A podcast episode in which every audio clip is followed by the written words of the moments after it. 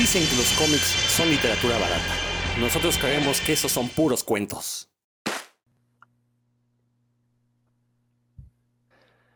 Y después de una merecida pausa, un merecido descanso, Puros Cuentos está de vuelta. Pedimos disculpas a la gente que, que, semana a semana nos espera y la semana pasada pues no le pudimos dar programa, pues sabrán ustedes, fue fin de semana feriado, ya sabemos que no podemos salir, pero bueno, de todas formas eso no, no quita que en nuestras propias casas pues queramos echar la hueva, ¿no? Entonces, este, pues ya, pero ya, ya regresamos por fin a este su programa de cómics, puros cuentos. Yo soy Rodrigo Vidal Tamayo. Como siempre, un gusto estar aquí y paso a presentar a mis compinches, más pinches que com. No, no es cierto, no es cierto, amigos. Más, este, más com que pinches, eso siempre será cierto. Doctor Héctor McCoy, ¿cómo le va a usted? ¿Qué pasó, mi estimado Rodrigo Vidal, amigos que nos escuchan? Siempre es un gusto regresar a platicar con ustedes. De verdad que hace ocho días me sentí como, como perro sin correa, extrañándolos, pero estamos aquí preparados para darles el mejor programa como siempre se lo merecen ustedes. El mejor programa, al menos de esta semana, ¿no, Héctor? El mejor podcast que van a poder escuchar esta semana, ¿no? Porque ya sabemos que los demás podcasts son puros fanchiquillos que, que se la viven ahí dando coba a quien se deje. Nosotros no, afortunadamente no tenemos compromisos. De por sí ya nos odian todos, entonces pues no hay bronca, podemos hablar mal de todos porque pues no nos puede ir peor. Mi querido Dan Lee, Ah, buenas noches, mi buen Rodro, ¿cómo estás? Buenas noches, ah, noches, tardes o días a quienes nos escuchen. Este, pues aquí el Rodro haciendo amigos, como, como siempre. Pero no importa, lo, importante aquí es charlar sobre sorpresas que nos da la vida, porque hoy tendremos algunas sorpresas o no. Así es, y de hecho, hablando de sorpresas, Dan, pues comienza con tu, con tu anuncio. Hombre, esta semana se estrenó el esperadísimo al menos por mí, y, no, no, estoy siendo irónico ni nada, o sea, yo sí esperaba el, segundo volumen de Canek Jr. después de la sorpresa. Voy a hablar de Canek Jr. uno al rato, ¿eh? como sorpresa, pero bueno, después de, la sorpresa que fue e, ese primer tomo, no le llamo número uno porque recordemos que van a ser como historias separadas. Entonces, aquel primer volumen uno de Canek, que de verdad fue una muy, muy agradable sorpresa cuando lo leí, y esta semana pues ya nos regalaron la primera página del volumen 2, Dan. Así que pues te dejo los micrófonos para que este ah, pues, anuncies. Sí, esta, este lunes que, pasó, se estrenamos en, la página de Facebook de Canek Junior la primera página de la segunda historia, que bueno, ya una, una vez que la visiten ustedes amables, pues escuchar, se darán cuenta pues que va de estar relacionada con el Día de Muertos. La historia se llama de hecho Días de Muertos. Y ya, no les quiero dar más porque es una, pues les arruino las sorpresas, pero lo importante pues, es que ya, como bien dice Rodro, y no es la verdad también por, por hacerme el interesante, pero sí ya varias personas nos habían preguntado, hemos tenido algunas discrepancias creativas entre el equipo y también algunas circunstancias que salieron de nuestras manos, entre ellas muchísimo trabajo por parte de Rulo y, y mía. Rulo Valdés es el dibujante. Eh, pero ya estamos trabajando en la segunda historia, en hacérselas eh, llegar. en esta forma, va a ser al inicio de forma electrónica y conforme agarremos, agarre más velocidad también esta historia, pues la vamos a, mandar al formato físico. Ya les haré llegar, ya todos los que están aquí escuchándonos sabrán, tendrán la primicia de cuando lo presentamos. Excelente, porque la verdad es que sí, este, da, mira, seguramente Rulo Valdés nos escucha, ojalá, y si no, pues debería, porque pues, no, no solo porque estás tú, Dan, sino porque este programa pues vale la pena. Este, pero la verdad es que yo siempre que veo el arte de, de, Raúl Valdés en blanco y negro, la verdad es que me vuela la cabeza, pero luego lo veo a color y no sé qué pierde, no sé si Rulo no ha encontrado un colorista que le sepa este, aprovechar, sacarle todo el potencial a su arte, ¿no? Este, pero esta primera página de Canek, la verdad es que el arte está impresionante. Yo nada más de ver esa primera página, o sea, ya, muero por leer lo que falta. Este, obviamente también tiene mucho que ver tu, tu guion, Dan. Este, digo, son de esas palabras, son muy pocas palabras, pero son palabras que, no sé, se sienten, ¿no? Y luego, en conjunto con el arte de Ruro Valdés, insisto, es una primera página que se ve harto, harto interesante. Y, sí, o sea, Rulo, no te lo digo en mala onda, no se lo digo en mala onda a Raúl Valdés, pero sí debería ya ir buscando un colorista que pueda explotar todo, todo su arte, ¿no? Porque siempre es cierto que pierde, al, verlo a color pierde su arte, pero he visto sus lápices, he visto sus blancos y negros, y la verdad es que me encanta, me encanta cómo dibuja. Y no, igual no, no le estoy dando este coba a nadie, lo dije hace un momento, aquí no lo hacemos.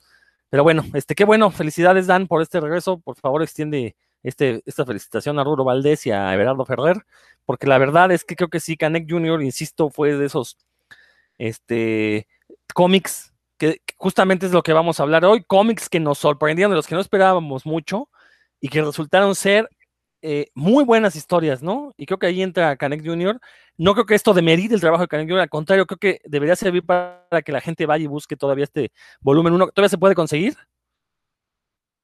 Sí, pues por ahí Canek Jr.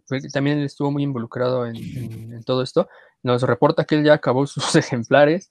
Eh, Rulo, que yo sepa, también ya acabó sus ejemplares. Así que yo soy el único que tiene algunos y el padrino Everardo Ferrer también. Así que con nosotros son con quienes podrían conseguir todavía algún ejemplar por ahí, pero sí ya afortunadamente ya escaseó, ya está escaseando. No, pues qué bueno, qué bueno. a, todos los lectores. Digo, es un cómic que, merece ser leído, ¿no? Y bueno, cambiando de, tema, pues regresamos aquí a los eh, cofrades de este programa. Mi querido Roberto Murillo, ¿cómo estás? Muy bien, mi querido Rodro. Muchas gracias a todos por escucharnos, por acompañarnos. Feliz de estar de regreso con todos ustedes. Y pues, bienvenidos a este su podcast del que nadie espera nunca nada y siempre logramos sorprenderlos. bueno, ya, mínimo nos sorprendemos nosotros mismos, lo cual es mucho que decir. Pero efectivamente, les decía yo, hoy vamos a hablar de cómics que resultaron ser una verdadera sorpresa porque por cualquier razón que quieran, uno no espera mucho y al terminar, pues se queda uno con la sensación de que leyó algo que valió la pena, que incluso quiere atesorar ahí, ¿no? Pues a ver, Roberto, vámonos, este, o te sigo dando tiempo. Ah, tú dirás. No, pues como gustes, vamos a, empezar con un aperitivo. Y pues como ya tengo hambre, yo les voy a hablar de, algún platillo por ahí que se me antoje que no he podido probar, que es el pollo con ciruelas. Y bueno, efectivamente, este cómic de, de Marjan Satrapi eh, después de Persepolis, había visto por ahí un par de cosillas que, intentó hacer más en el tenor de, un libro ilustrado que de un cómic en sí. Y pues no le tenía yo mucha fe este de pollo con ciruelas, aparte porque es un tomo muy delgadito. Y este, cuando vi el arte, pues obviamente es como si fuera un spin-off de, de Persepolis. Y pues me y la verdad, eh, pues pensé que era como una historia derivada y yo ya había visto en algún sitio que estaba inspirada en un tío suyo. Entonces, la verdad no esperaba mucho de ese cómic, ¿no? Lo compré porque fui a una feria de libros. Ah, pues en la Filec, aquí en el Inaoe, en Tonancintle, en Puebla me encontré con, mis amigos de Profética y era uno de los que tenían ahí y aparte tenían un, descuento, pues eh, hay un descuentillo de 10, 15%, no me acuerdo. Entonces dije, bueno, pues me lo voy a llevar. La verdad no esperaba nada de ese, de ese cómic. Esperaba como, pues no sé, alguna historia un poquito relacionada a Persepolis. Y lo dejé ahí, a pesar de que estaba delgadito el cómic, pues me tardé yo creo que como un mes en agarrarlo para leerlo. Y el día que lo agarré es una historia muy cortita, pues te la lees, ¿qué te gusta? En 20, 30 minutos, cuando mucho. Y no, la verdad me gustó, me gustó muchísimo y creo que eso vino a reforzar que, que Marjan Satrapi es una muy buena narradora, tanto en la parte de la historia que me quiso contar como en la parte gráfica que alude específicamente al cómic. Me gustó muchísimo Pollo con ciruelas. Efectivamente está basado en un personaje que es su tío, pero ojalá que no se vayan a confundir como yo y vayan a pensar que es más de lo mismo. Es una historia que aunque es muy corta, es buenísima. La verdad ahí es cuando te das cuenta que no necesitas 300 páginas para contar una, una buena historia y que en verdad te atrape y que al final digas, wow, ¿no? O sea, me, gustó mucho. Sinceramente no esperaba yo prácticamente nada de este cómic. Ya después, bueno, eh, hubo una adaptación, se adaptó a película, eh, Pollo con ciruelas fue adaptado a película. Tengo la película, igual la conseguí por ahí en un botadero de, DVDs. Y en la película sí cambia algunas cosas y de hecho, aunque la historia está muy padre en la película, creo que sí pierde. Creo que la película te va dando como estas pistas. No les quiero contar el final, pero bueno, aquí eh, nos está hablando en el cómic de, de, un personaje que es masculino y le gusta, le gusta tocar un instrumento.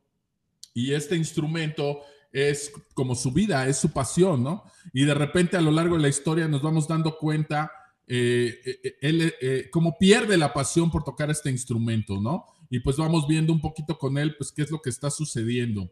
El final, por supuesto, me parece maravilloso y no se los voy a contar, por favor, consíganlo, es una historia muy cortita, pero creo que en la película, precisamente para mi gusto, ahí es donde pierde un poco, porque en la película sí te van dando muchas pistas de qué es lo que va o lo que está pasando y el final ya no resulta tan, tan emotivo o tan sorprendente como fue para mí en el, en el cómic, ¿no?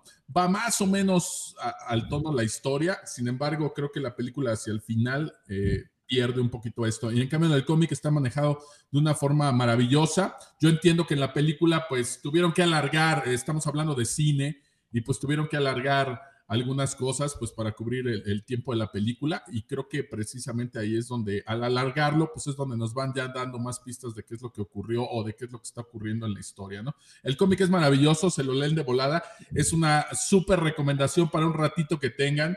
Denle oportunidad. Si les gustó Persepolis, les va a encantar Pollo con Ciruelas. Y si no han leído Persepolis, pues de cualquier forma échenle un ojo a Pollo con Ciruelas. De verdad es un cómic que vale mucho la pena. Está editado por Norma y además, bueno, aquí en México llegó la edición de Norma a las librerías y está muy barato a comparación de, los otros porque es una edición que anda por ahí de los 230, 240 pesos, que comparado con lo que cuestan los cómics de Norma, pues es, es barato, ¿no? Y eso que es pasta dura, pero tiene, tiene poquitas páginas. Entonces échenle un ojo, la verdad, me gustó muchísimo es de esas historias que precisamente con esta quería abrir porque fue de esos cómics que normalmente yo ya sé qué tipo de cómics voy a comprar o cuál es el que ando buscando, pero ahí en la feria me lo topé y pues no esperaba nada de él y me fui gratamente sorprendido y es de esos cómics que me gusta darle a las personas que no están habituadas a leer cómics, porque creo que es una muy buena historia para atraparlos y para que vean el potencial que puede tener el contar algo a través de un cómic en pocas páginas.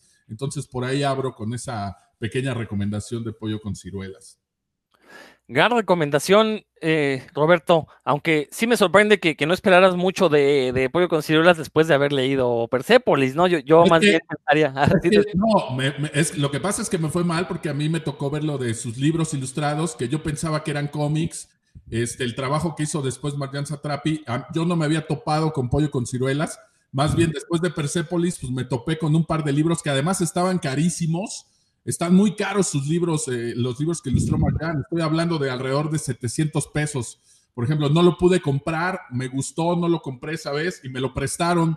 Y cuando me lo prestaron, yo dije, no, pues está carísimo, debe estar buenísimo el libro. Y cuando lo leí, pues sí, es una historia para niños y esto, pero la verdad, este, pues no, no, no, no me gustó como para comprarlo, para haber pagado los 700 pesos. Luego fui a ver otro libro de ella y me ocurrió lo mismo. Entonces, ya cuando me topé con pollo con ciruelas, pues ya, yo dije, no, ya después de Persepolis, pues no, no, no logró atraparme, ¿no? La verdad, yo no había leído nada acerca de Pollo con Ciruelas y precisamente por eso me sorprendió, porque yo creo que mi expectativa estaba alta después de Persepolis, pero en vez de toparme con Pollo con Ciruelas, que es lo que tenía que haber hecho desde el principio, pues me topé con unos de libros ilustrados que sí, sí son como para niños, ¿no? Y, y pues ya ahí como que me había perdido. Sin embargo, ya vi Pollo con Ciruelas y precisamente después de Pollo con Ciruelas, pues es cuando ya no pude explicarme cómo fue que ella decidió no volver a hacer, no volver a hacer cómics eh, si lo hace de forma maravillosa, ¿no? Yo entiendo que, quiere dedicarse al cine y todo esto, pero híjole, es una narradora muy potente en cuanto al cómic y yo creo que maneja muy bien el, el lenguaje del cómic, tanto de la manera visual, en la narrativa gráfica, en la parte escrita, ¿no? Los diálogos y los dibujos se complementan muy bien. Hay unas páginas que de verdad están llevadas de manera como muy poética y sobre todo si les gusta la música o ustedes han sido músicos o conocen algún músico, van a sentir esa empatía con el personaje que conmigo lo logró. Yo nunca pude tocar ningún instrumento y al leer esta historia, de verdad sientes empatía con este cuate, ¿no? Obviamente no es algo nada más para músicos, eh, para cualquier cosa de tu vida que de repente sientes que has perdido la pasión por algo, pues yo creo que te puedes sentir identificado en esta parte de la historia, ¿no? Si conoces a alguien que de repente dejó de hacer algo que le apasionaba, pues tal vez aquí te puede dar unas pistas de que hay muchas cosas por las cuales pudieron dejar de apasionarse o, que perdieron el camino por ahí eh, pues a lo largo de su vida, ¿no? Ahí me gustó mucho, pero sí, en realidad no es que no esperaba nada de Marjan, sino que lo que yo había leído después pues yo sentí que ya no era para mí, ¿no? Que después de Persepolis pues, ya, ya no me estaba hablando a mí, ya estaba aludiendo a otro. Y con pollo con ciruelas, pues fue como regresé a, echarle el ojo, ¿no? Y la, de verdad, pues maravillosa historia, ¿no? Cortita, pero excelente. Sí, coincido totalmente contigo. Es una, un gran, gran cómic. Yo, yo creo que sí lo pongo a la altura de Persepolis también, o sea, dentro de su propio género, porque Persepolis, pues es autobiografía, es más una denuncia social, y Pollo con Ciruelas es este eh, relato de un pariente eh, y justamente de la pasión por algo, ¿no? Este gran, gran cómic, la verdad lo recomiendo. La película yo la verdad no la recomiendo para nada. Este fue como, o sea, como bien dices, ¿no? Ahora Marjan se quiere dedicar al cine y lo curioso es que tiene cinco películas y la única que vale la pena es una que se llama Las Voces, que de hecho está en Netflix. Aparece Ryan Reynolds, donde yo después de ver esta película me quedó claro que Ryan Reynolds es un actorazo, porque, bueno, véanla, véanla y sabrán por qué y no les arruino la, experiencia. Este, Las Voces, una película que raya en el terror eh, y que es la única película buena que yo le he visto a Marjan Satrapi. Este, hace, el año pasado adaptó un cómic que se llama Radioactiva, basada, que es una biografía de Marie Curie. La verdad es que la película, pues está X, ni, ni, ni buena ni más. Y sí, desgraciadamente ya no tenemos a una Marjan Satrapi que, que está haciendo los cómics, ¿no? Que como bien dices, Roberto, creo que ese es su punto fuerte. Digo, ella, a final de cuentas, ella decide qué quiere hacer con su vida, con su obra, perfecto. Este, pero pues es una desgracia para los lectores de cómics, ¿no? Dan, ¿quieres comentar algo? Pues fíjate, lo que quiero comentar es que yo no sabía que Mariana Sadrapi había decidido ya no escribir cómics. simplemente, sí sabía que había hecho películas, pero no que ya no, que había decidido ya no hacerlo. Y pues sí, es una, es una pérdida porque lo, que, lo que ya dijo Robert es que tiene una, un, un ojo para seleccionar los, las anécdotas que, que significan algo para un personaje y, una forma de narrarlas tan concisas, sin, llenarte de palabras, con... Pues como, eso es lo que es la, poesía bien hecha, ¿no? No, no puras fumadeces que nadie entiende, sino con, unas cuantas palabras, con una frase, eh, dar muchos significados y explotar una, escena. y Marian, bueno, Satrapi lo hace, lo hacía, lo hacía, dicen, ¿no? lo hacía muy bien. En cine no he visto nada de ella, porque pues, yo prefiero dedicar mi tiempo libre a leer cómics que a ver películas, la verdad muy mal, Dan, muy mal. Unas nalgadas te deberíamos de dar. Pero bueno, Héctor, ¿quieres comentar algo? ¿O ya nos vamos con tu propuesta? Sí, no, este, yo estaba checando aquí los trabajos de, de Marjane Satrapi. Eh, Persepolis también ella actúa como directora, entonces, y, y si mal no recuerdo, en los eh, behind the scenes de, de, la película, ella se ve muy emocionada haciendo estas cosas de cine. Eh, y sí recordaba que había hecho la adaptación de, Pollo con ciruelas al cine. Entonces me, sorprendió un poco que Roberto haya dicho que, que cambia, que cambian algunas cosas y no para bien, ¿no? O sea, como que Roberto, o por lo menos eso fue lo que yo entendí, que, que Roberto haya dicho que, mm, que en el cómic es una, es una historia bastante redonda. De hecho, como bien dices, este Rodro, se puede, se puede ver como en para, se puede leer en paralelo, hasta yo creo que, que con Persepolis. Y si bien en Persepolis tiene un final feliz, por así decirlo, pues Pollo con Ciruelas es más un drama, ¿no? Toda la historia tiene otro, otro cariz, ¿no? Este, aquí si no, no vamos a encontrarnos al final, este, como en Persepolis, con esta niña, con esta adolescente, pues que, que vivió todos estos horrores de, de, su país. Acá pues, nos encontramos todavía con más cosas este, complicadas en la historia de este, este hombre. Y, bueno, pues si, si, dices que no está recomendable, pues entonces no. A mí sí me, me causó curiosidad la película cuando, cuando leí el, esta novela gráfica. Dije, ah, pues echarle un ojo, pero y más cuando vi que, que Marjane Satrapi la codirigía, porque creo que también está este, en codirección con alguien más. Entonces dije, ah, pues habrá que verla. Si es la mitad de buena de que es esta novela gráfica, pues valdrá la pena, pero si dices que ni acercarse, la tachamos. Sí, es que el problema es que, eh, o sea, la, historia original, pues es una historia muy iraní. El tío toca un instrumento que se llama, creo que citar, cítara, que es un, instrumento de, de Medio Oriente y de la India y en la, para la película, pues lo occidentalizaron, es un violinista, le quitan toda esta parte de la cultura iraní, persa, que la verdad a mí me gusta, o sea, me gusta leer cómics de otros países para conocer su cultura, ¿no?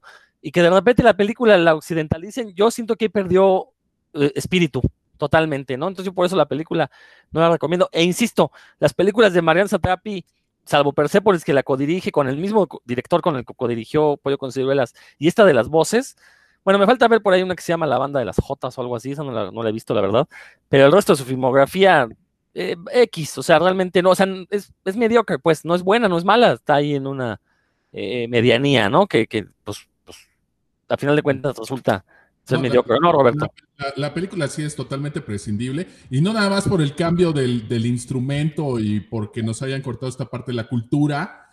Mira, Marjan, aunque si, si ustedes que nos escuchan han visto sus cómics o han visto Persepolis y la han visto dibujar en blanco y negro, a pesar de que dibuja en blanco y negro, pone muchísima atención a la narrativa en cuanto al color.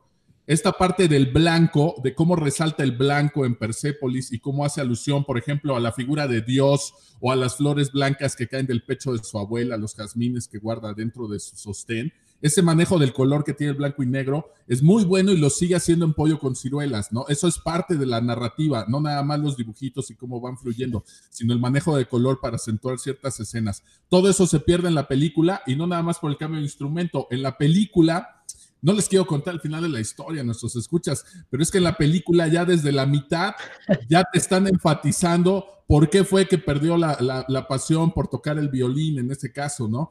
Y, y, ya no llegas a este final sorprendente como lo es el cómic, ¿no? Cuando dices, pues claro, por supuesto, ¿no? Y estaba ahí desde el inicio y, y yo no lo vi. En cambio, la película, pues al mismo, a, a, por este mismo eh, aspecto de alargarla un poco, pues te tienen que ir dando un poquito más de cosas que no están en el cómic y ya te van contando en qué va a terminar la historia. Entonces, híjole, pues eso la vuelve como prescindible y no, no me resulta tan impactante como lo fue en el, en el cómic, ¿no? Y para mí sí pierde mucho de esta parte visual, estos elementos que tiene la narrativa, eh, la composición de viñetas de Persepolis y que también tiene algunas en pollo con ciruelas, pues no lo sabe llevar a la pantalla, ¿no?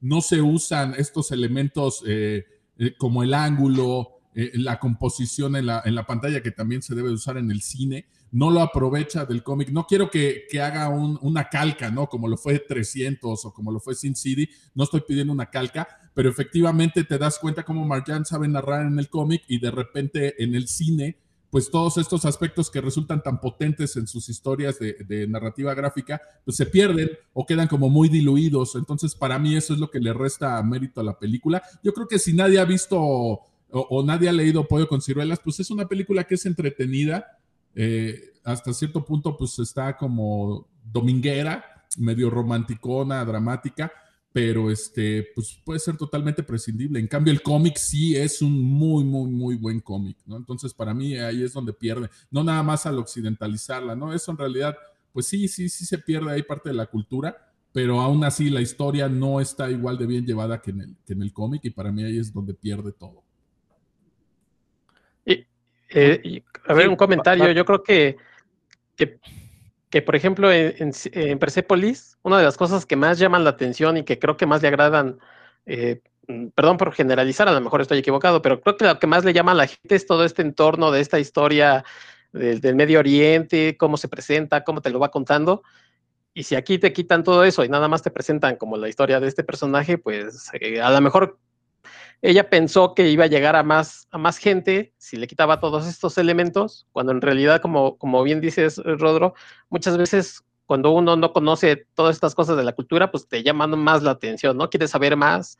Este, va a ser complicado que uno vaya a estar ahí en, en, el lugar de los hechos o de donde estén pasando y cuando te los presentan dices, órale, pues este, hay más cosas en el mundo, ¿no? Que solamente lo que está pasando mi realidad y es lo que llama mucho la atención y si le cortan todo esto, pues este, seguramente es parte como de este desencanto que, que nos cuenta Roberto. Sí, totalmente, totalmente, Héctor. Pues échatelo, ya vamos, cambiamos de tema, pues, Héctor, ¿de qué nos vas a hablar tú? Va, va, va, va. Bueno, pues yo este, no quería caer en el lugar común, pero les voy a hablar de una obra que todo el mundo antes me recomendaba, y ya sea por un poco por prejuicio, porque siempre que, que eh, a, la gente dice, ay, tienes que leer esto, es buenísimo. Y, y yo la verdad soy de esas personas que, que dicen, híjole, de veras estará tan bueno. Y, y, le quise entrar a esta historia y la verdad es que no pasé como de, ni de 10 páginas. La dejé. Y hasta que no salió aquí en México, este, ya como que dije, bueno, ahora sí me voy a aventar. Y entonces me compré el primer tomo que fue de Strangers in Paradise de Terry Moore. Cuando dije, bueno, pues a ver si no la riego, porque además no es un tomo, o no fue en su momento un tomo barato, este, costó 300 pesotes. Y dije, pues donde no me, no me este, llegue como cuando le quise entrar, pues ya me gasté 300 pesos, ¿no? Entonces, este, además que es un tomito bastante choncho, también dije, híjole, este, a ver si no la regué.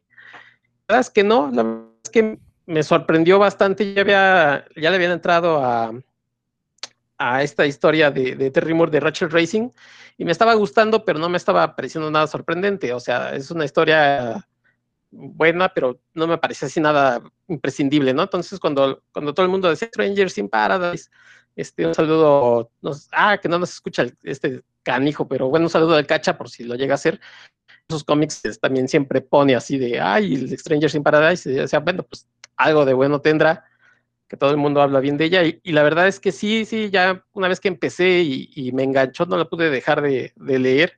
Es una historia mm, que a, simple vista, o como te la, te la, presentan, a lo mejor es sencilla, que parece ser un triángulo amoroso entre dos chicas y un, un chavo. Eh, los personajes son, este, eh, eh, una chica que se llama Katina Kachu Chubansky, Francine Peters y David Quinn.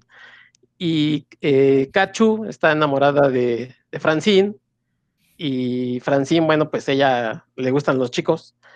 Y por su parte, David, pues le gusta a Kachu, pero pues nunca le va a hacer como caso, ¿no? Entonces ahí empieza la, la, historia, bueno, no precisamente ahí, pero es está como el centro de esta historia, por lo menos los primeros tomos y la verdad es que es una historia que va mucho más allá porque habla de, relaciones interpersonales, de lo que está pasando con, estos eh, personajes que están tratando de crecer. Ellos, ellas eh, viven juntas y llega David a hacerles como mal, tercio ahí. Eh, por ejemplo, el personaje de David tiene como secretos que uno mm, trata de, de ver que, hacia dónde va o qué es lo que está sucediendo con él y te lo cuentan, ya está muy, muy avanzada la historia, o sea, te, tienen ahí enganchado como qué está, qué está pasando con este chavo, que además todos los personajes, la verdad es que tienen, son carismáticos y, caen bien y las, y las formas en la que los presenta Terry Moore, bueno, pues son como de comedia, como si fuera, no tanto una sitcom, pero pues tiene sus momentos chuscos, te va ganando.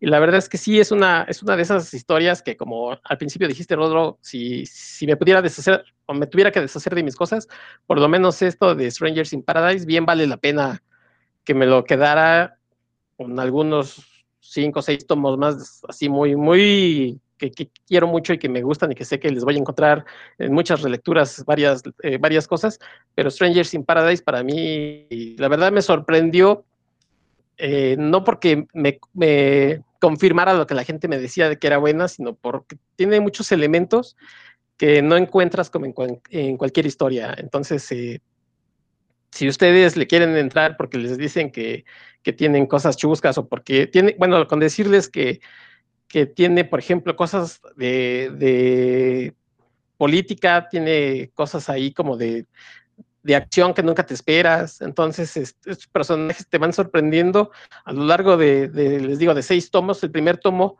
que, que editó en México Mite, pues nada más tiene 344 páginas, que además eh, van intercalando en algunos momentos con, con pasajes de prosa también, eh, canciones y cosas que hacía Terry Moore y además uno puede ir viendo cómo el, mismo arte de Terry Moore mm, va evolucionando. Ya desde un principio pues encuentras que su trazo pues, es muy bonito, que es muy realista, pero al principio parece como hasta cartoon, como raro, y al final, bueno, pues la verdad es que eh, te, enganchas con los personajes. Por ahí se ha hablado mucho tiempo que, que la quieren hacer serie de televisión, que se han comprado los derechos y bueno, son de esas cosas que cuando dicen ahora sí se va a hacer, yo sí como que, ay, sí, sí, sí. Y la verdad es que me confieso que, soy uno de esos más este, admiradores de, Strangers in Paradise.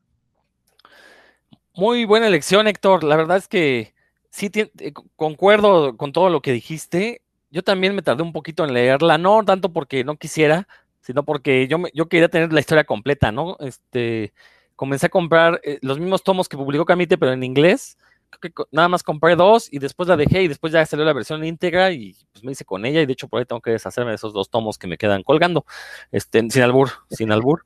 Este, pero sí, es un cómic que sorprende mucho porque inicia como una comedia romántica, como una comedia de situación, imagínense una serie de tipo Seinfeld, tipo Friends, pero de repente empieza a tener unos giros en la historia que de veras se vuelve, de repente por ahí Kachu se mete a la mafia y este, eh, y bueno, resulta que hay más secretos de lo que pensábamos, no son estos personajes bonachones que pensamos que son en los primeros números, y, y como bien dices, ¿no? O sea, tiene un comentario social, comentario político, la verdad es que es, es una obra, eh, ¿sí se publicó completa en México, los seis tomos estos chiquitos? Sí, Ah, los seis tomos se publicaron, que por cierto, con esas cosas de que Camite decía, pues ya dos, tres por dos, y pues ahí me aprovechaba yo porque les digo, 300 pesos por tomo y son seis, si salía una lanita y si la aprovechas, pero ahorita la verdad no sé si sigan en existencia, tendrían que checarlo en estas tiendas Camite, si están, pues sí valen la pena, estén al precio que estén. Yo ya los compré, ustedes pues ahí échenle, échenle ganitas. Búsquenle. Oye, y sácame una duda. Si mal no recuerdo, estos tomos Sí. este, salieron unas versiones con la portada azul y otras grises. Sí, ¿qué- sí, sí. qué diferencia había entre una y efectivamente, otra? salí- salían dos, Ah, de nada más el color. de- Ah, nada más el portada. color de portada, Sí. no, no, interior son exactamente iguales. plateado y azul, sí. Ah, ok, yo pensé que. lo Obviamente, sí, sí, sí, dime. No, tú, tú, tú, tú.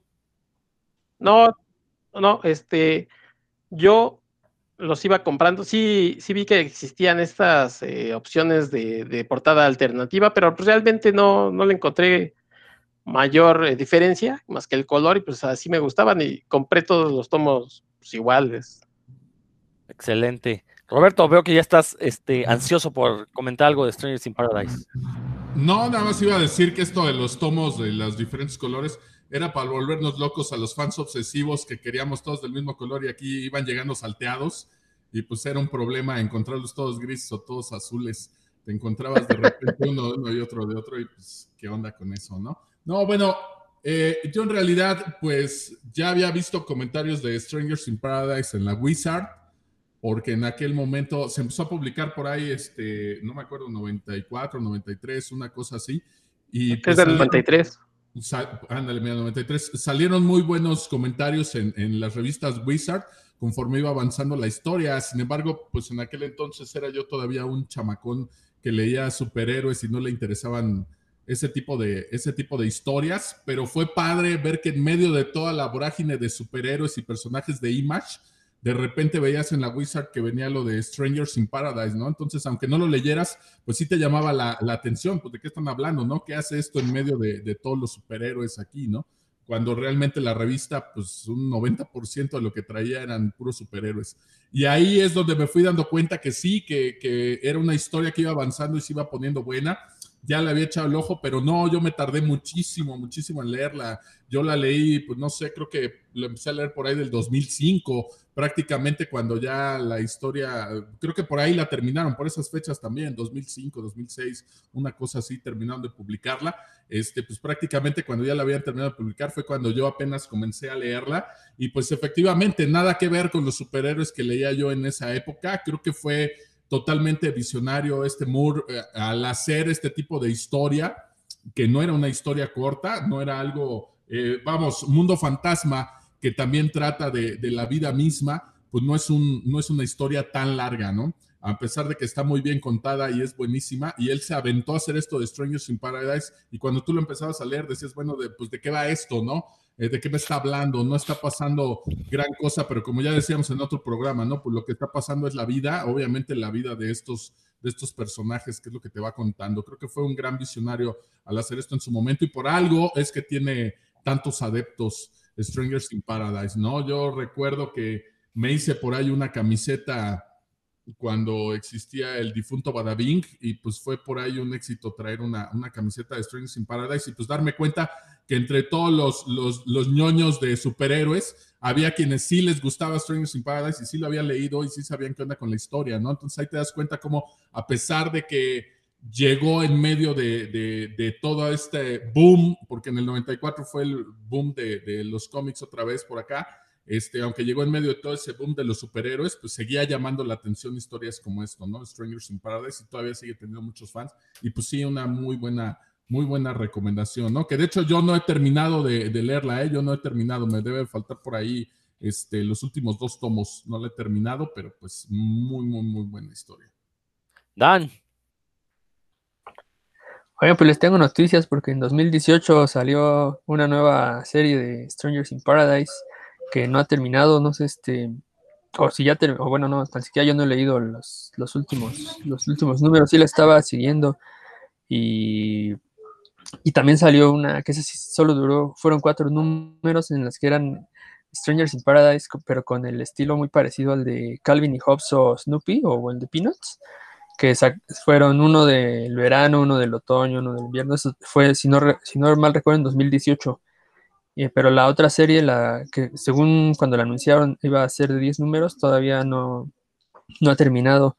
Y sí, pues es una, creo que es, una, un ejemplo de, de, los pocos ejemplos que se pueden seguir de cuando hay una teoría que dice que los novelistas este, a veces escriben con mapa o a veces escriben con brújula, ¿no? Es con mapa es cuando ya saben como para dónde va todos los capítulos y toda la historia, y con brújula es cuando van descubriendo, ¿no? conforme escriben y con lo que he leído de entrevistas con Terry Moore, pues él mismo ha ido, él mismo fue descubriendo todos tantos secretos y, un montón de, las historias paralelas o, que estaban como enterradas dentro de la historia de Strangers y Paradise y que eso le, pues esa mismo, esas mismas revelaciones dieron la oportunidad de que durara tanto, ¿no? Porque es una serie muy larga, de más de 100 números. Eh, yo también la leí hace poco, hace yo creo que unos tres años, también con los volúmenes completos que se, sí, yo creo que en 2017, que se publicaban en español, ya que estaban los, ahora sí que la serie completa, pues ya la tuve la oportunidad de leerla. Y sí me pareció, pues, que, como decían antes en México, ¿no? El artista se vació, echó, echó ahí todo lo que, lo que tenía, porque ya lo dijo Héctor, ¿no? Hay canciones, hay poemas, hay partes de prosa pésimamente traducidas, por cierto, en español este, y que, que dan un mundo, ¿no? Generan un mundo, ese es como el objetivo de una novela, ¿no? Generar un mundo con un montón de historias, con un montón de personajes, y sí, eso sin, sin duda que lo logra, ¿no? Es, es, muy difícil decir, por ejemplo, el de qué género es, ¿no? A qué subgénero pertenece, si al romance, si al drama, si al, a las aventuras con la mafia, todo eso tiene y más. Comedia, tiene mucha comedia, un montón de tensión sexual en, algunos de los, de los episodios. Es una obra muy completa, la verdad, totalmente recomendable para, para cualquiera que le gusten las buenas historias. Muy bien, Héctor, eh, por recordarme esa Strangers in Paradise. Oye, Dan, ¿recuerdas quién la tradujo? No, la verdad no, no recuerdo, no tengo el crédito y de hecho a lo mejor hasta fueron diferentes. y en general la traducción está bien, pero las partes de prosa, no, así sí, yo decía, esta, esta cosa me está durmiendo, no, no, o sea, no creo que Terry Moore lo escribiera así de plano de, tan aburrido. No sé, Héctor, ¿ustedes qué opinan? Esa fue mi opinión, no tiene que ser la única. A ver, ahí tiene el tomo que nos diga. Por lo menos a lo mejor fue el número Rodríguez. El primer número lo tradujo Rodrigo Vidal Tam. Ah, no, ¿verdad? Ah. Este... ya quisieran, ya quisieran. Carlos Rivera. Carlos Rivera, no, pues quién sabe quién sea, pero pues. Con razón, es cantante de aquí de Tlaxcala. Exacto, sí. Que aparte tiene un timbre idéntico. ¿Quién? Rodrigo Vidal. de rancheras. Bueno, no, pues excelente, excelente recomendación. Y creo que sí, sí va a ser sorpresa para quien lo llegue a leer, porque como, como bien dijo Roberto, pues aquí en México, pues lo que más se lee son superhéroes. De repente que se publique algo como Stranger sin Paradise es bienvenido. Y estoy seguro que mucha gente no, no va a saber qué esperar de un cómic como Stranger sin Paradise. Este, yo la verdad espero que no lo hagan serie. O bueno, que sí lo hagan serie para que pues Terry Moore tenga más dinero y ya pueda acabar esta historia nueva que nos dijo Dan. Este, por ahí salga, bueno, ya sacó los números de Strange Paradise Kids y este, bueno, todas esas cosas, ¿no? Pero lo cierto es que ya sabemos que en las series pues luego pierden mucho de esta, de este espíritu, ¿no? Que como, como, como Marianne Satrapi cuando llevó Pollo con ciruelas al cine. Y bueno, ahora me toca a mí. Yo, yo sí voy a hablar de un cómic de superhéroes, sobre todo porque me puse a pensar y dije, bueno, hace mucho que no hablo de superhéroes. Eh, si bien Puros Cuentos es un programa donde procuramos no hacerlo porque pues hay una playa de, de podcasts que hablan de, los superhéroes, pues ya como que ser uno más no, no, nos interesa. Pero en este programa de cómics sorpresivos, yo tenía que mencionar este título porque la verdad es que lo leí como nada más como mera curiosidad, porque había escuchado ahí algunos comentarios que, que me decían que valía mucho la pena. Y la verdad, cuando leí Injustice, sí quedé anonadado por la calidad de la historia. No me esperaba yo una historia tan absorbente. Eh, sobre todo partiendo del hecho de, de, dónde surge el cómic de Injustice, ¿no? Que está basado en un videojuego, un videojuego que la verdad no es tan bueno, porque uno lo maneja, la jugabilidad no es tan buena, de repente se, se sienten como muy tiesos los personajes y, vamos, pues es un fusil de Mortal Kombat, ¿no? Pero con personajes de DC. Entonces, como que con, esa... Eh, eh, con, ese contexto, como que no se me antojaba mucho el cómic. De hecho, no recuerdo exactamente por qué se me antojó leerlo, pero la verdad es que cuando leí el primer número fue una maravilla. Esta historia distópica del universo DC donde Superman se vuelve malvado y se convierte en el dictador de la Tierra. Eh, yo la verdad, a lo mejor voy a decir una blasfemia, pero es una blasfemia con la que me siento muy a gusto. Creo que Injustice es todo lo que Kingdom Come no pudo llegar a ser, porque siento que Kingdom Come estuvo muy eh, dominada por las decisiones editoriales y en cambio, Injustice, al ser una historia, un Elseworld, ahí ya Roberto me está, me está mentando la progenitora, quizás con justa razón, quizás no. Pero ve, déjenme argumentar, déjenme, ya, fue por un pata, no por una espada, no, hombre. Qué bueno que no está viendo, viendo esto, gente, porque la verdad es que esta violencia gráfica los espantaría. Eh, no así la de Injustice, que también es un cómic muy violento.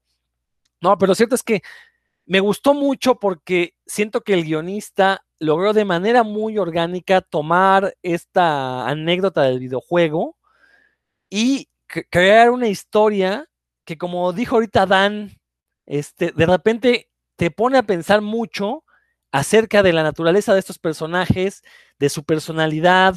Eh, habrá quien le critique, no, es que están rompiendo el personaje. Bueno, pues es un Elseworld, ¿no? Creo que afortunadamente los editores dejaron, le dieron carta libre al, escritor justamente porque es una historia que no iba a cambiar el statu quo de los personajes, pero sin embargo demuestra un potencial de lo que deberían ser los cambios al status al statu quo de los personajes.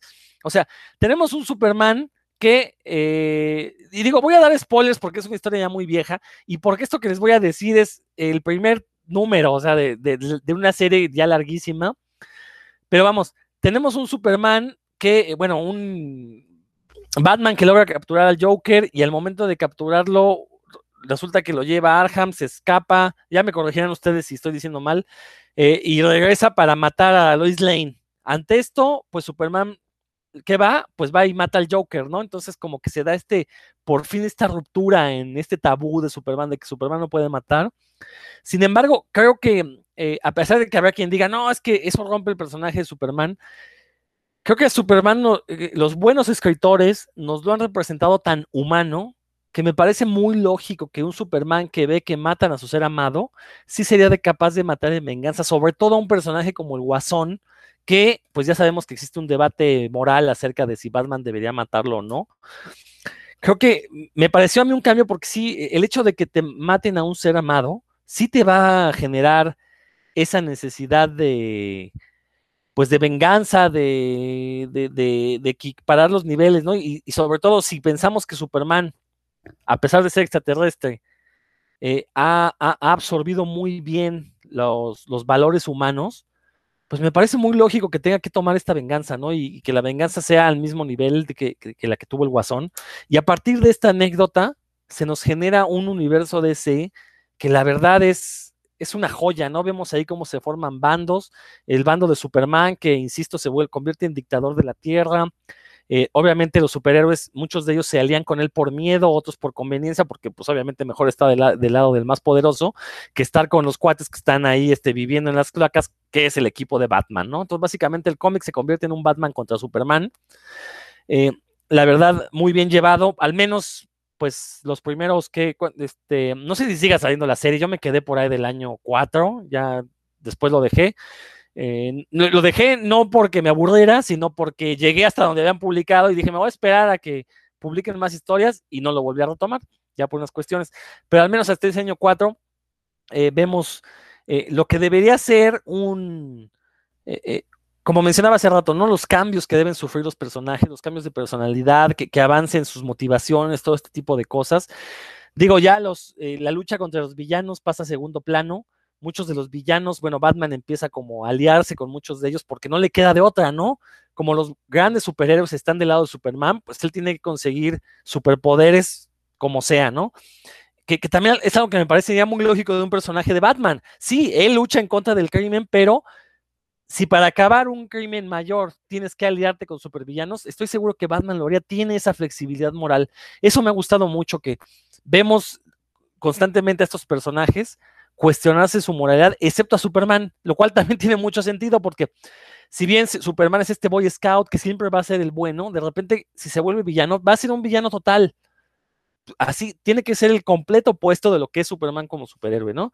Y, y decía yo, es mejor que Kingdom Come porque yo siento que Kingdom Come se hizo más para el lucimiento de Alex Ross que de una historia buena, Yo a la fecha sigo sin entender muchas cosas de Kingdom Come. Igual tiene que ver con que le he leído nada más en español, no le he leído en inglés, eh, pero siento que Injustice retoma no solo lo mejor de Kingdom Come, también me, me, retoma esta vieja historia que Alan Moore alguna vez le propuso a DC de hacer esta lucha de casas de superhéroes. Y creo que lo sabe llevar muy bien, ¿no? Entonces, la verdad, yo quedé sorprendido cuando lo leí. Eh, no esperaba, insisto, no esperaba nada porque era un cómic basado en un superhéroe. De hecho, creo que alguien en Facebook comentó de que justamente esto, ¿no? Que era un cómic muy inesperado y que por eso valía la pena. Y fue que lo empecé a leer y la verdad fue una maravilla, una maravilla. O sea, el cómic tiene escenas que la verdad serían bueno, han sido del gusto de toda la fanchiquillada. Cuando Superman se vuelve un interno amarillo, pues, o sea, es una cosa, es como cuando el capitán recoge el martillo de Thor en Avengers Endgame, ¿no? O sea, tiene ese tipo de escenas que sí dice uno, ah, no manches, ¿no?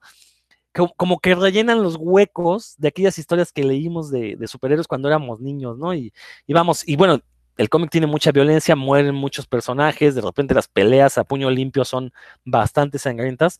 La verdad fue una cosa que, yo, yo, quedé muy feliz, ¿no? Y de, y de, hecho ahorita que les platico, pues ya me dieron ganas de volver a leer para leer lo que me falta. Héctor, te cedo la palabra porque recuerdo que te gané, este, cuando mencionamos de qué cómic íbamos a hablar cada uno, te lo gané y tú dijiste que querías hablar. No, ni has leído, mira, ¿eh? nada más me estabas viendo la cara. Entonces, voy, le voy a dar la palabra a Dan, que lo veo muy emocionado. Voy a esperar a que Roberto se calme un poco porque no quiero que me insulte al aire. Pero Dan, por favor, si tienes algo que comentar. Sí, estoy un poco angustiado porque esa la espada que tiene ahí Roberto sí se ve terrible. Pero bueno, este. Sí, yo cuando leí. Yo primero leí, jugué el juego. Me pareció, pues ahí, como bien mencionas, como una continuación ahí. como jugar Mortal Kombat con los personajes de DC, eso estaba divertido. Pero pues la historia en realidad no, no te dice gran cosa, ¿no? En el juego. Eh, y cuando lo leí, al igual que tú, por puro prejuicio, dije, eh, pues este es un cómic ahí de Superman, que se hace malo. Pues, ¿qué, ¿Qué puede tener de chido, no? Y no, sí, este, me sorprendió mucho por varias cosas, ¿no? La primera fue porque lo bien llevada que estaba la historia, eh, porque como que no se limitaron precisamente, como ya lo dijiste tú, porque es un Elseworld, no quiero repetir lo mismo, pero, y, y, me entusiasmó mucho esas, esas locuras, ¿no? Que estaban pasando y las alianzas que se hacían, las decisiones que se tomaban. Y bueno, tú tienes esa impresión porque no, no has leído lo que resta, porque yo después de leer el volumen 3 dije, ya, ya, no manches, ya, esto que este, empezaron a, a, meter cosas de magia. Ya es que cuando meten cosas de magia pues es porque ya se les acabaron las ideas buenas, ¿no? Ya, ya, este, ya están recurriendo a, a, a pues sí, a recursos in, in, imposibles, jalados, este, y, y, eso sucede a partir del volumen 3 y yo ahí ya lo dejé. Pero sí, todas las otras partes me pareció una muy buena idea también una muy buena ejecución, la, la forma en la que estaban llegando, eh, darle, le daban peso a, y escena y foco a personajes que a veces los tienen ahí medio relegados y aquí les daban fuerza, algunos pues nada más les ponían unas buenas escenas para que después se murieran, pero pues igual, igual era divertido. Eh, la, presencia de los Lanterns, eh, el papel de Green, de Green Arrow, perdón, y de esta Harley Quinn, que Harley Quinn se me ha caído re mal, pero aquí me cayó bien, por, por ejemplo, le dan mucha fuerza. Eh, y así, ¿no? Eh, eh, hay, bueno, Harley Quinn, por la cara que hizo Roberto antes de que me tirando a mí también de batazos, quiero decir que la Harley Quinn, eh, como la han tratado, la original, la de Paul Dini, esa me gustaba bastante, pero la han, la han maltratado, ¿no? En, lo más reciente ya parece, no sé si vieron la serie My Name is Earl, pero parece la esposa de Earl, ¿no? Así, una descerebrada ahí, nada más que como que acaba de inhalar este cemento y así se comporta. Pues esa no, esa no me gusta. Pero bueno, aquí sí la, le dan un, rol como más importante, la, ponen a pensar, eso, eso me gusta. Y sí es una serie que recomiendo ampliamente si les gustan especialmente los, los superiores de DC, pero va a llegar el momento en el que se va a desinflar el globo también. Quiero que lo sepan, por si no le han avanzado mucho. Nomás te voy a decir, Dan, eh, esto de la magia que mencionas, si bien pinta para que ya la historia pierda un poco de, ímpetu, lo cierto es que después ahí mismo, dentro de la misma historia, justifican por qué la magia no va a servir. Entonces también ahí le dan otro giro. Entonces, por eso te digo, yo me quedé por ahí del cuarto año. Este, tengo que ver en qué acaba. Coincido, sí, lo cierto es que sí, ya después del cuarto año se, vuelve un poco cansina, ya no tiene la misma frescura, ya es, este, pues van a Superman una vez más. Eh, pero ya no te puedo decir qué pasó, pero sí esto de la magia fue otro de los grandes giros que tuvo la historia. Ahora sí, Roberto, por favor, ya, ya, ya que te, baja, te, calmaste un poco, a ver, dinos, ¿qué pasa con Injustice? ¿Qué pasa con, con mi, mi blasfemia decir que es mejor que Kingdom Come? No, no tengo problemas con, con, tu Injustice, pues está bien, estuvo hecha para chavos yo porque ya estoy viejo, es que no la, no, idolatro tanto, pero eso de decir que Kingdom Come nada más fue para que se luciera Rock, no, yo creo que Mark Wade hizo una historia muy buena, el problema es que no te has leído la Biblia, entonces por eso a lo mejor no le agarras la onda algunas de las cosas que pasan por ahí, no, no, para mí Kingdom Come pues es una de las mejores historias que tengo por ahí en mi librero, obviamente no me voy a poner a compararla cuadro a cuadro con, con Injustice ni nada de eso, simplemente por la extensión nada más que tienen de, en cuanto a páginas. Vaya, Injustice yo la veo y la verdad pues hasta me da hueva todos los tomos que ya salieron, ya no sé ni en qué va, pero la caja que sacaron aquí pues es una barbaridad, no me acuerdo si trae ocho tomos, diez tomos, una, una cosa así, ¿no? No tengo ya idea de en qué va. Más o menos la empecé a leer y este, sí, pues está padre, es como en un, un Elseworld. Y yo creo que tienes mucha razón, Superman tendría que reaccionar así, eh, sobre todo porque si vemos un poquito la psicología, pues efectivamente Superman, bueno, ama, así entre comillas, a Lois Lane, por lo que significa él para ella, ¿no? Él significa para ella su salvador y él por eso se reconoce ahí en esta parte psicológica, ¿no? Pudiendo salvar a todo el mundo, siempre acude a cada rato al salvarla a ella porque él le gusta reconocerse como, como su salvador, ¿no? Entonces, efectivamente, en este rollo psicológico, si le mataran a, a Lois Lane, pues sí se volvería bastante loquito y lo que menos podría hacer, pues es matar al Joker como, como mínimo, ¿no?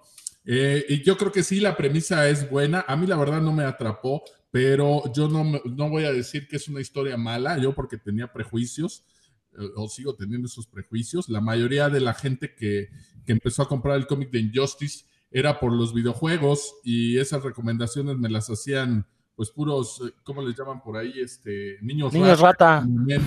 Momento, estos niños rata en su momento, entonces pues yo sí decía así como de, sáquese, no me venga a recomendar superhéroes cuando yo ya estoy leyendo otra cosa, ¿no? Entonces fue, fue mi prejuicio el que me hizo no entrarle realmente a Justice cuando estuvo por ahí en su momento y eso, pues, por supuesto que lo reconozco.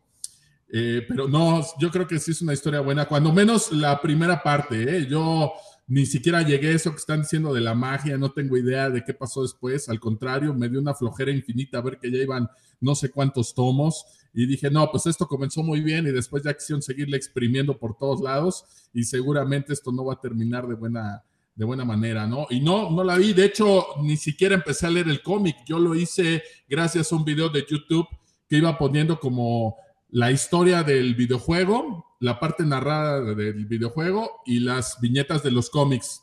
Entonces ahí te iba contando como ciertos paralelismos de en qué cambiaba la parte del videojuego a lo que te iban contando en el cómic. Así fue como le empecé a leer, luego ya fui a leer el cómic y pues sí, sí, sí está, sí está bueno, cuando menos esa primera parte, ¿no? Pero pues a mí no me atrapó y por supuesto que jamás sería capaz de decir que, que Kingdom Come está muy por debajo de, de Injustice, por supuesto que no, sobre todo hay cosas que encontré ahí que a pesar de estar bien escritas, pues creo que algunas sí son como este fan service, ¿no?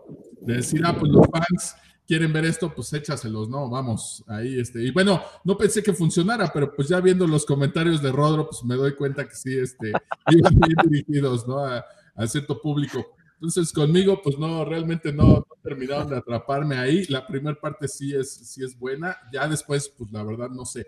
Pero sí, entreles. Y Rodro dice que está bien hasta, cuando menos hasta lo de la magia, pues háganle caso, ¿no? Yo porque ya soy viejo y, amargado. Y bueno, ya lo voy a dejar ahí, ya lo de, lo de la espada y el bate, pues me arreglaré después con Rodro. Lo verán aquí en un video diciendo que Kingdom Come es de las mejores historias de, DC Comics después. Eh, ya después se los recordaré y haremos alusión a este programa. No, no hay problema porque Héctor me debe un paro, entonces pues ahí lo voy a cobrar. Héctor, ¿algo que quieras comentar? ¿Se acuerdan de esa escena de, Gandalf cuando, cuando Bilbo en Señor de los Anillos, en la comunidad de los anillos, se le quiere poner el brinco porque no le quiere ya dar el anillo y Gandalf que en una cosa como de magia, pues hace que se vea grandote, ¿no?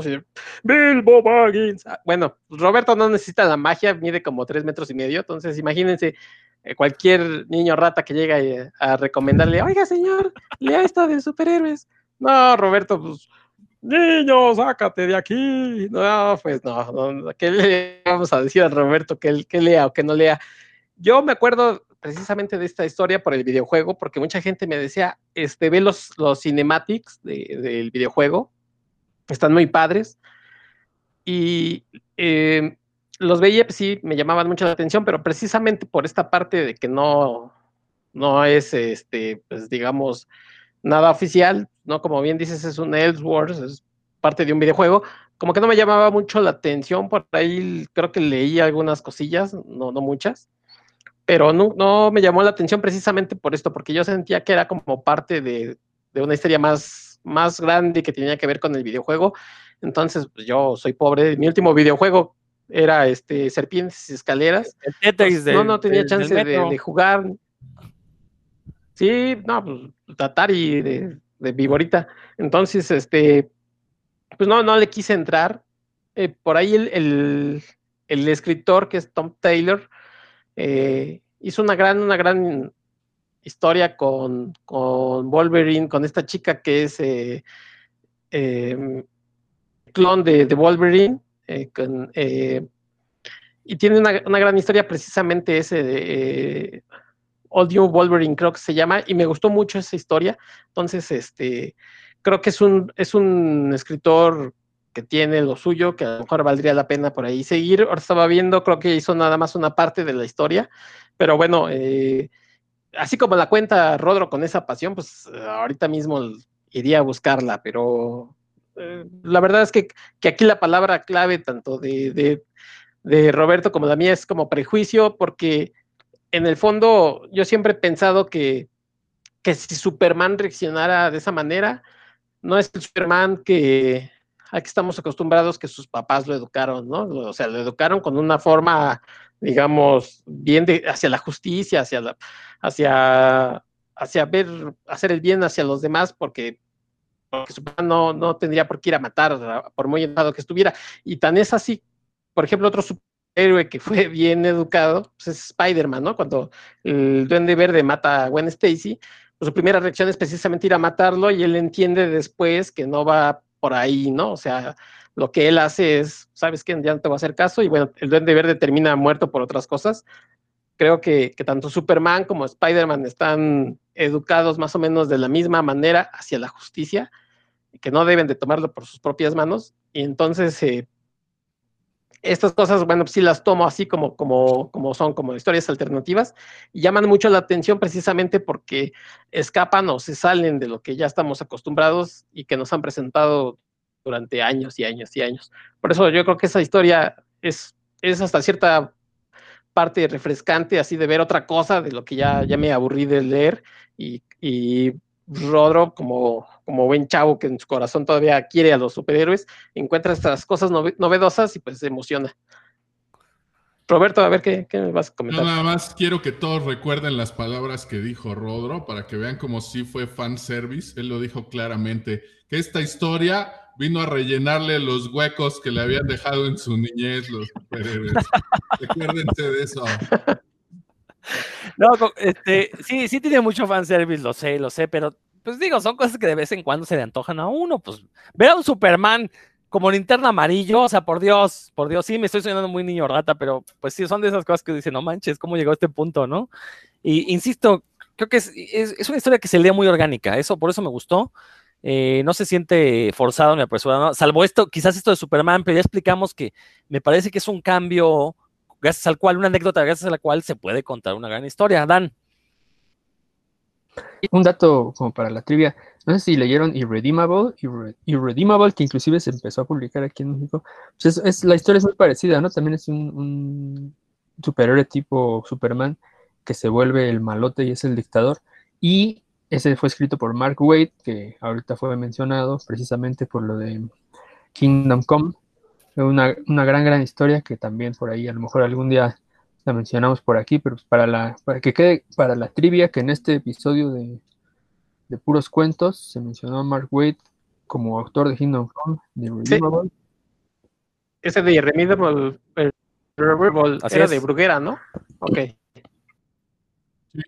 Sí, y también recordarles que está el otro, está Irredeemable y está también, ¿cómo se llama el otro? Incorruptible, que es al revés, ¿no? Es el, el villano que se vuelve bueno. Entonces estuvo padre que explorara estas dos posibilidades, ¿no? Tanto del bueno que se vuelve malo como del malo que se vuelve bueno. Eso me parece una premisa súper, súper interesante, ¿no? Y la verdad, sí, muy buen escritor. A mí me gusta mucho Mark Waid. No, yo también soy muy fan de, de Mark sí. Waid, pero sí siento que Kingdom Come no es ese, ese, ese, portento que, que, que se le da. Yo, yo creo que sí hay. Hombre, ya hiciste fama enojar de- otra vez a Roberto. Es más la fama de Alex Ross, lo siento. Fue, y digo, recordando que Kingdom Come fue la respuesta de DC a Marvels, ¿no? Entonces también como que este Kingdom Come, yo en su momento, insisto, a lo mejor tengo que leerlo en inglés. Creo que es uno de mis grandes faltantes leerlo en su idioma original. Eh, y para ver si mejora un poco, a lo mejor la, la edición de vida tiene una pésima traducción y por eso fue que no le entendí la mitad de la historia, ¿no? Pero bueno, Roberto, te concedo que este, un duelo de espadas próximamente. Lo televisaremos aquí en Puros Cuentos. Oh, va. no. No, pero yo voy a llevar espada láser, no se preocupen, muchachos. O sea. bueno, Roberto, si tienes otra recomendación, pues de una vez. Oiga, la- falta Dan. Ah, perdón, perdón, perdón. Ah, pensé que Dan ya había este, hablado, por eso yo hablé yo. Como siempre me dejo al final, perdón, discúlpeme, Dan, va usted con su recomendación. No worries, no hay problema.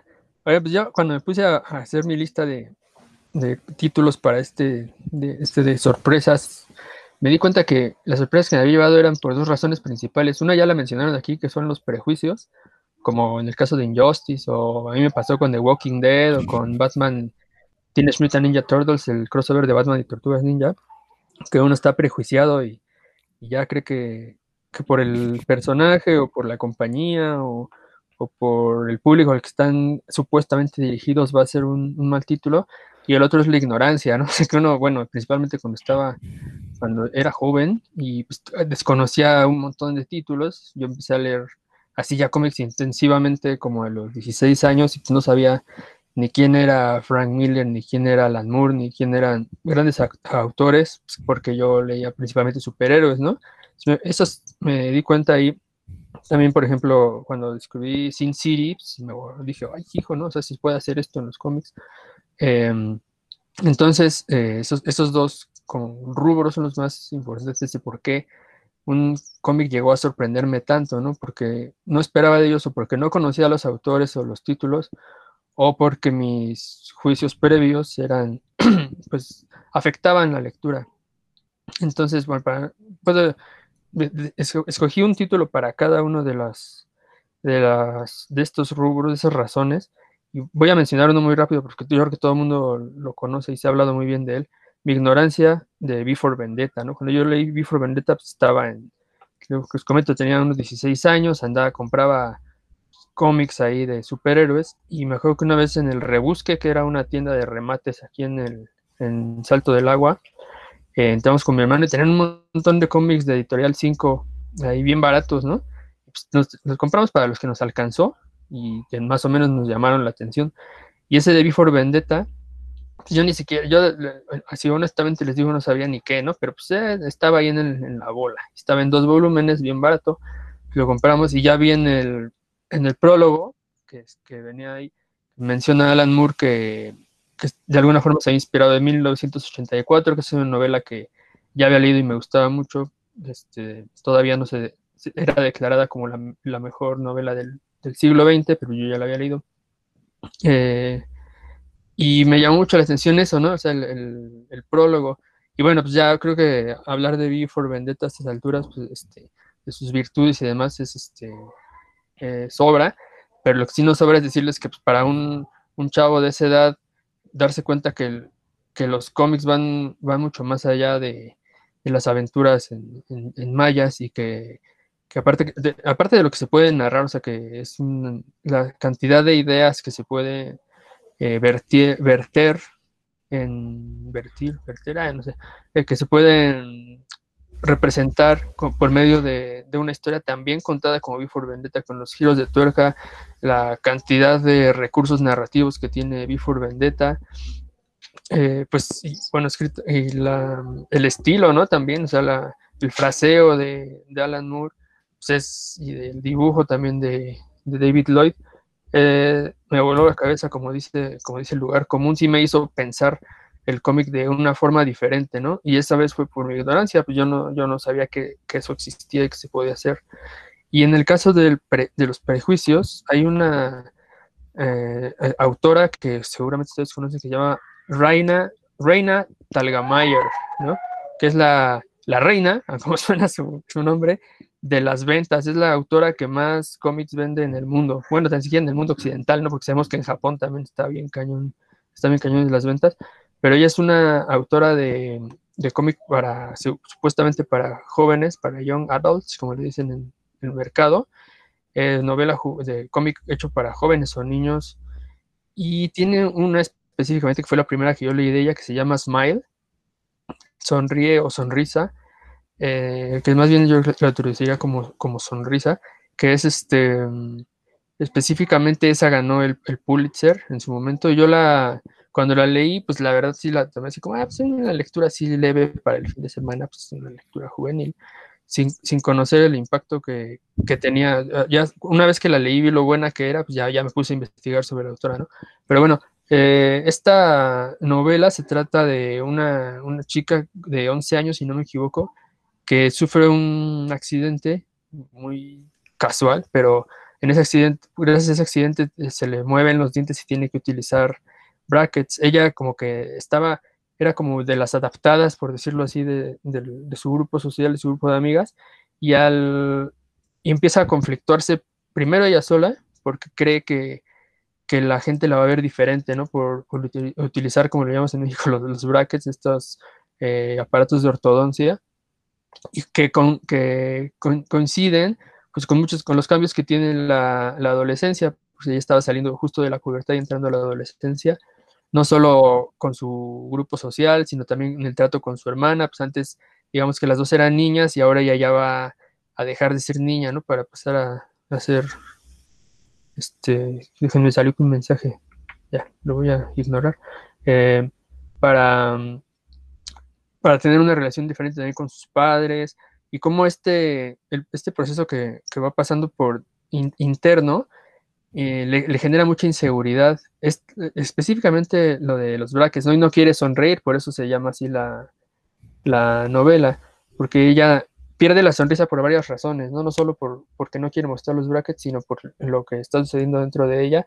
Y esto está eh, narrado, que yo lo, se lo estoy haciendo muy complicado, la, narración de Reina, de Reina Talgamayer es súper sencilla, ¿no? Las anécdotas que selecciona, eh, su misma, la, narrativa, las palabras que elige, son muy fáciles es una novela como de 150 páginas, el calculo más o menos, no la tengo aquí, pero que se lee rapidísimo y que, bueno, yo, yo lo, me quedaron claros todos los mensajes y creo que digo, no, en, ese, en su momento lo compartí, yo estaba dando clase con unos niños de esa edad, de 11 años más o menos, les compartí algunas de las escenas y también lo leían así de inmediato y la, eh, entendía, ¿no? De, qué iba lo que, lo quería representar Reina, que yo creo que es el mejor, la mejor prueba que se puede hacer, ¿no? Que, el público meta lo, lo lea y lo interprete tal cual.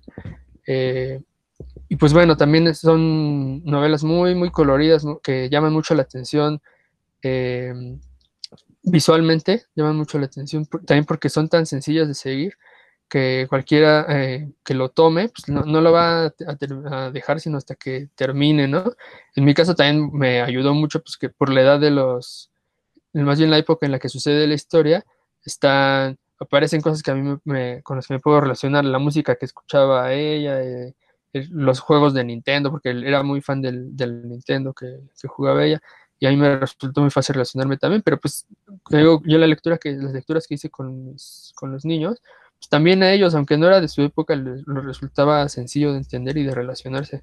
Y me, pues bueno, me, queda claro por qué ganó el Pulitzer, ¿no? Porque es una, una el Pulitzer, hágame el favor, el Eisner, porque es este, así me estoy proyectando, porque mm, es una muy, muy buena novela que cumple muchos, eh, digamos que se puede leer a varios, a varios niveles y que cumple sus, las funciones perfectamente, las funciones de una novela gráfica tal cual, y también para el, para el público para el que está dirigida. Que la recomiendo amplísimamente. Se llama Smile. No sé si te, la verdad, sí sé que está publicada en, en España, y, pero no sé el título, no sé cómo lo habrán puesto, y es de Reina Tadegamayer. ¿Ustedes la conocen? Eh, a ver, no entendí, ¿es, ¿es prosa o si es cómic? No, es un cómic, es una novela gráfica. Ah, caray, pensé que era, no, no, había escuchado yo el nombre de esta persona, la verdad, ¿qué, qué editorial la publica? En inglés Fantagraphics, en... Ah.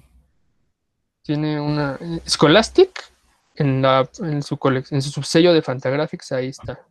Ah, perfecto. No, yo la verdad no la conocía.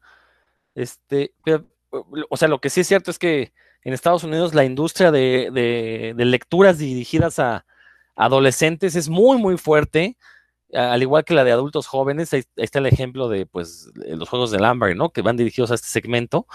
Y la verdad es que no, no sabía que también existían así cómics dirigidos en, en, particular para esto y sobre todo que les hablen de, pues básicamente es como una versión gringa y bien hecha de Carlos Cuauhtémoc Sánchez, ¿no? Sin la cuestión aparentemente religioso-moralina, ¿no? Acá es más bien como hablarles de valores un poquito más universales, más, más válidos, ¿no? Como que va por ahí.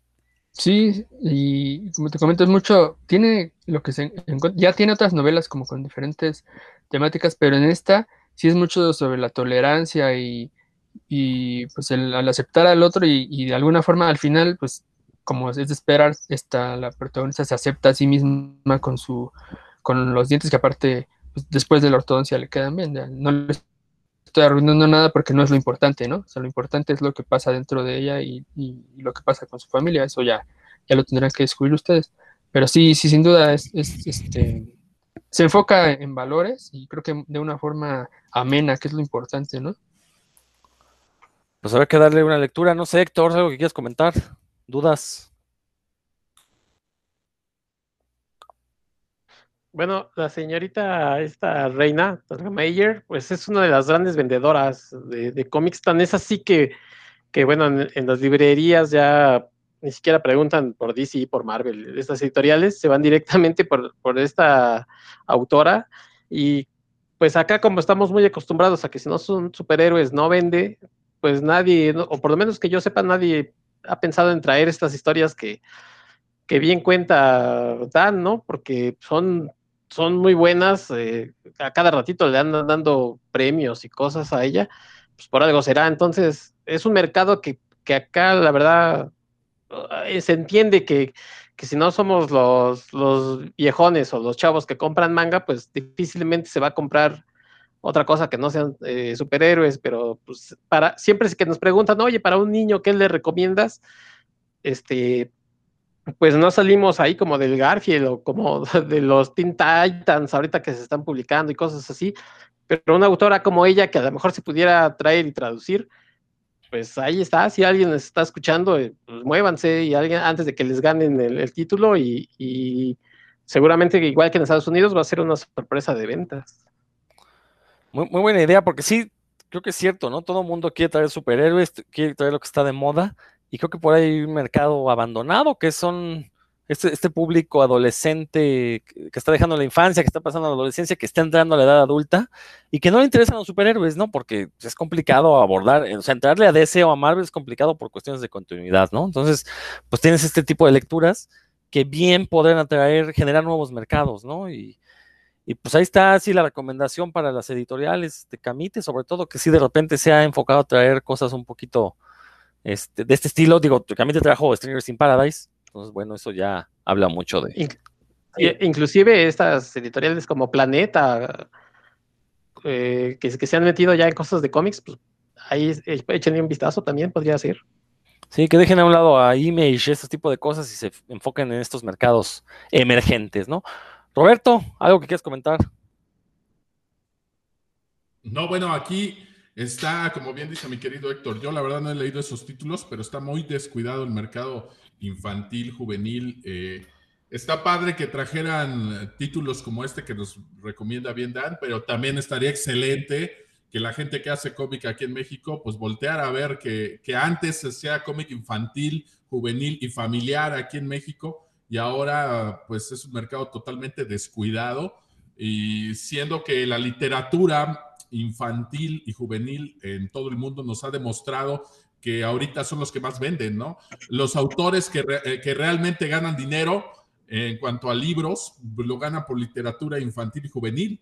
Entonces aquí yo conozco a muchos autores, tanto de prosa como de libros ilustrados, que pues obviamente si se enfocaran un poquito en este, en este público, escribir para estos públicos, pues yo creo que se podrían generar cosas interesantes, ¿no? Este de Smile, fíjate que ya había visto la portada, eh, no me llamó mucho la atención, tiene una portada de una carita feliz con, con brackets, pero como que no está bien lograda la portada, eh, tiene un tono verde, aqua extraño de fondo y luego la carita feliz amarilla, pues me parece como un libro de estos genéricos que te encuentres por ahí, ¿no? Afortunadamente, bueno, pues eh, tuvo éxito, ganó un Eisner por ahí y pues ha tenido muy buena respuesta y hemos podido conocer la historia, pero si lo juzgara nada por la portada, probablemente yo no lo hubiera, yo no lo hubiera leído. Incluso si te avientas este, una búsqueda sencilla por, por internet, lo que te avienta es precisamente la portada, ¿no? No veo nada del dibujo interior, a menos que ya te pongas a rebuscarle un poquito.